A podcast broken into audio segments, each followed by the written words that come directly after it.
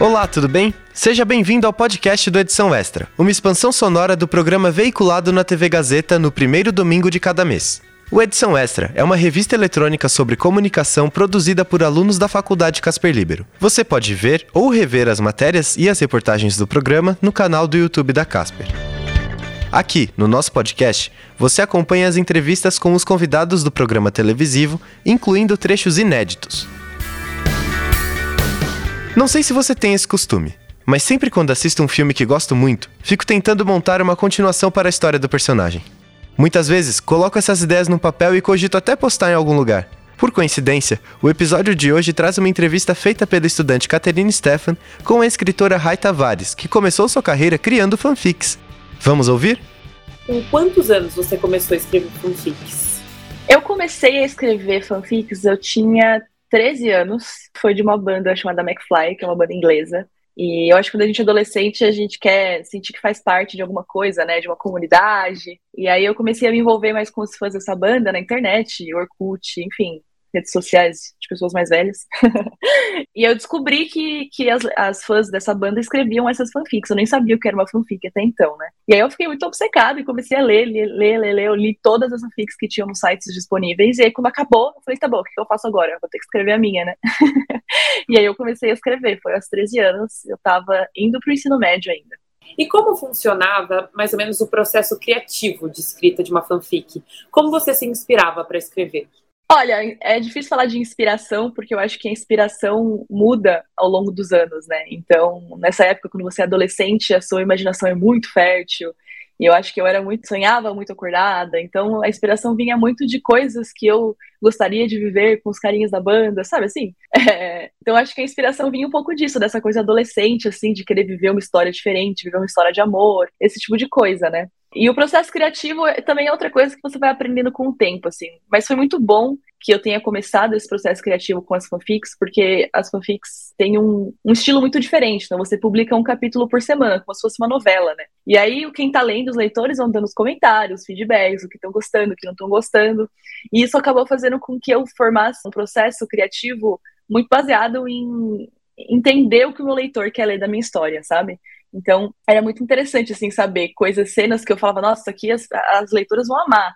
E ninguém nem se importava. E cenas que eu escrevi, assim, nem eram as minhas cenas favoritas, eram as cenas que mais gostavam das histórias, né? Então, é, foi muito interessante a minha formação como escritora. Eu sei que a escrita é uma coisa muito íntima e muito que a gente faz, muito pra gente também, mas eu acho muito importante que o escritor saiba é, ouvir o que o leitor quer ler também, sabe? E eu acho que a, as me deram muito essa noção, assim, desse processo criativo um pouquinho mais colaborativo, sabe? O que, que é o Wattpad? Como ele funciona? O Wattpad, ele é um site canadense, se não me engano, começou como startup, e é um site que você pode publicar as suas histórias, né? É, eu comecei antes do Wattpad, não comecei escrevendo lá, eu fui pro Wattpad, eu tinha acho que uns 20 anos já, então fazia um tempo que eu tava escrevendo. Só que antes eram pequenos sites de fanfics, muito pulverizados, assim, sabe? Então, por exemplo, eu escrevia muito para um site que se chamava Fanfic Obsession, que era muito voltado para fanfics de McFly. Mas muita gente que escreveu fanfics de Rebelde, por exemplo, escrevia muito no Orkut. Então, cada comunidade tinha ali o seu espacinho. E o Wattpad acho que chegou um pouco para centralizar tudo isso, assim, sabe? Era uma plataforma, a gente brinca que é um streaming de histórias, né? Quem quiser escrever, pode escrever, pode publicar suas histórias lá.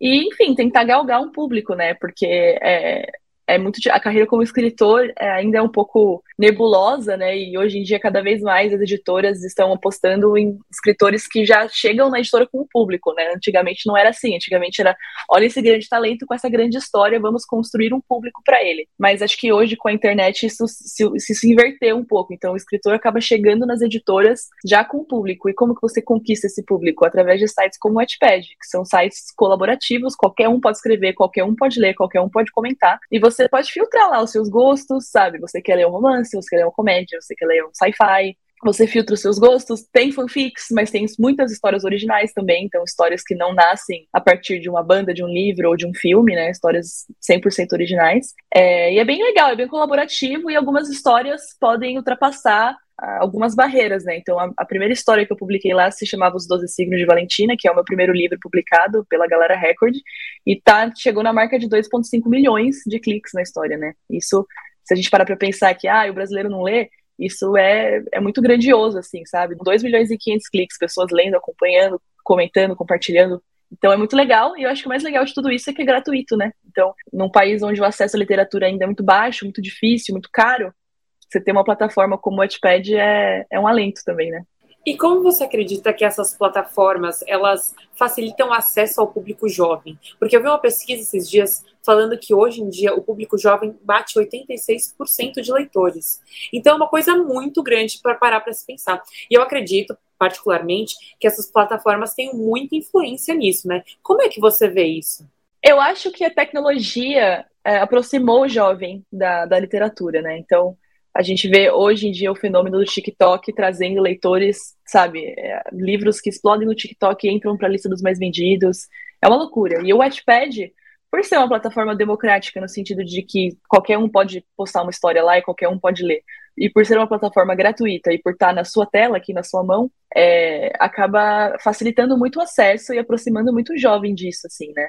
E eu acho que a literatura ainda tem um verniz, um viés muito não é acadêmico, é uma coisa muito elitista até, meio burguesa, né? De, da literatura do livro, da biblioteca, e o livro é caro. Você na escola, você precisa ler, enfim, sabe, Dom Casmurro, Iracema, O Alto da Barca do Inferno, que são livros incríveis, maravilhosos, mas livros para jovens de 14, 15 anos talvez não sejam livros que os aproximem da literatura, sabe? Eu acho que são livros que você precisa ler quando você já tem uma bagagem um pouco maior de literatura. E o Wattpad te introduz nesse mundo, sabe? Porque são livros fáceis, livros divertidos de ler.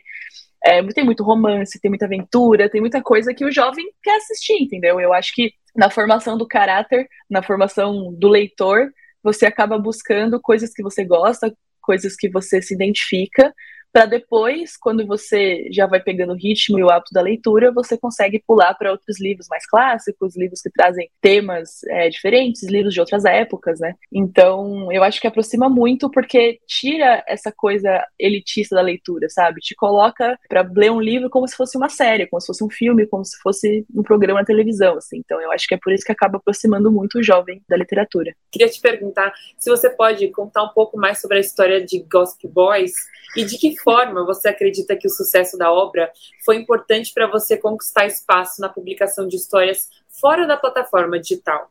Ó, oh, Gossip Boys foi minha primeira história, né? Eu tinha 13 anos e eu gostava muito do livro Gossip Girl, eu adorava o livro, a série, tudo. É, então foi bem inspirado em Gossip Girl e inspirado também na banda, né? Então era um grupo de esse grupo de garotos que eram os garotos da banda, né? Os músicos. Eles estavam na escola e existia um grande blog de fofoca na escola que se chamava Conte Seu Babado. e todo mundo queria saber quem administrava esse blog, porque ninguém sabia quem era. E ele sempre dava, né? Os furos da escola era o blog que dava, né? Todas as fofocas, quem beijou quem. E aí, quem, quem administrava esse, esse site eram os meninos da banda, né? E eles não queriam contar, porque tem essa coisa, né, da masculinidade, né? Ai, meu Deus, as pessoas não podem saber que quatro meninos administram um blog de fofoca. E aí, as quatro protagonistas, você vê que eu, com 13 anos, fazendo uma história com oito protagonistas, hein?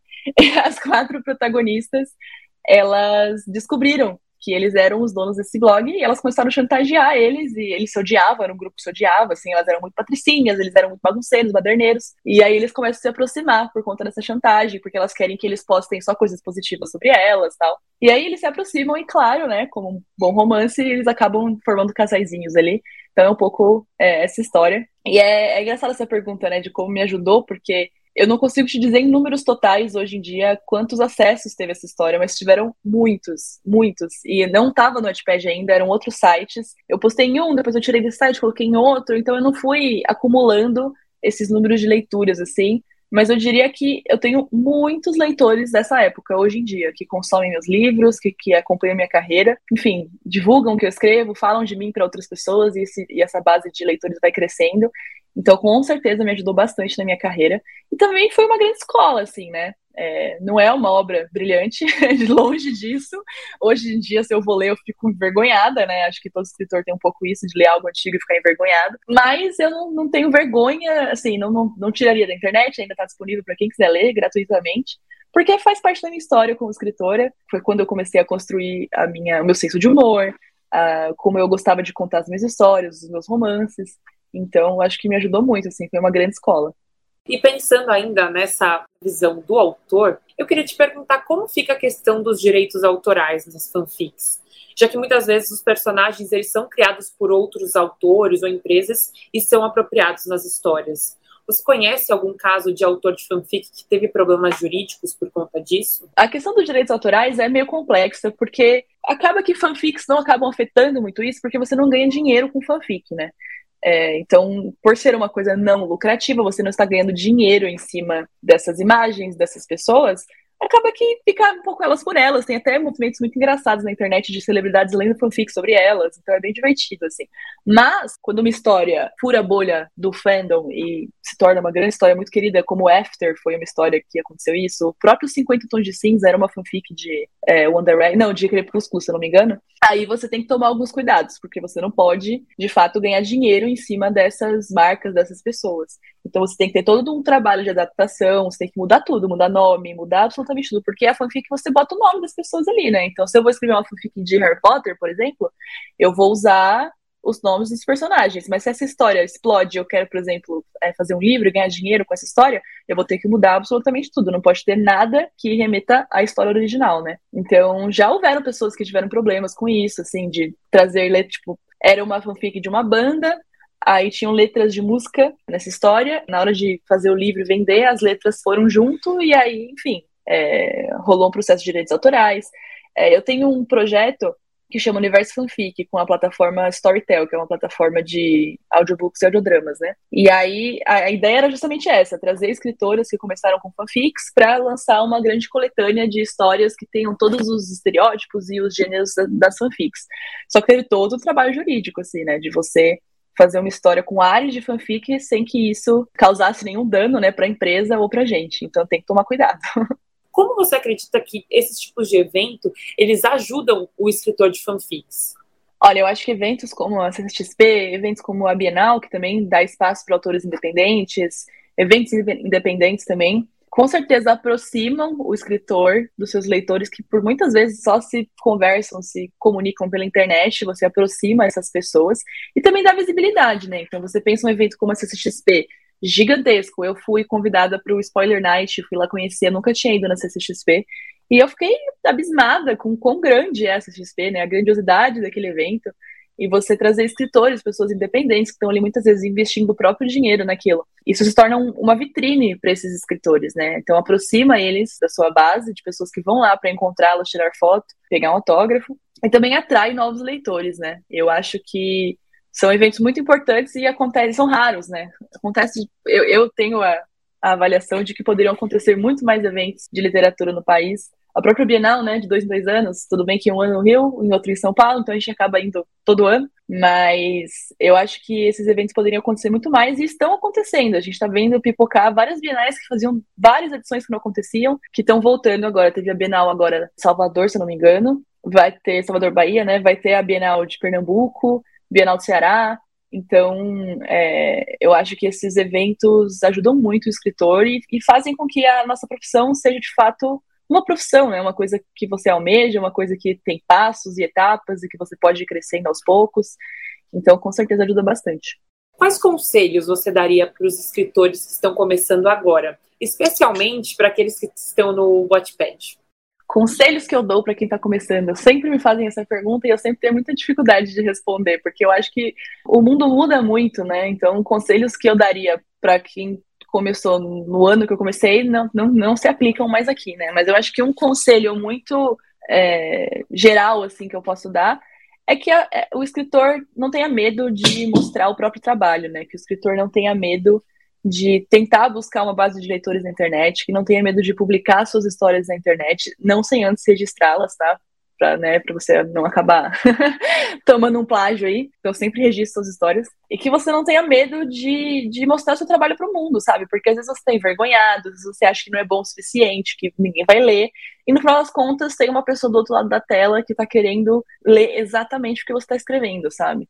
Então, eu acho que tem muito escritor que tem um manuscrito em casa e está esperando alguma editora bater, bater na porta da casa dele e falar: Nossa, eu quero ler a sua obra de arte. Só que, infelizmente, hoje em dia as coisas mudaram um pouco, né? E você precisa se apoiar e entender como funciona a literatura e a internet, né? E como elas estão vivendo em harmonia, como você pode utilizar a internet a seu favor. Claro que tem toda a discussão de, ah, agora todo mundo tem que ser escravo da internet, todo mundo precisa ser um TikToker para vender o que, o que faz. Não é isso.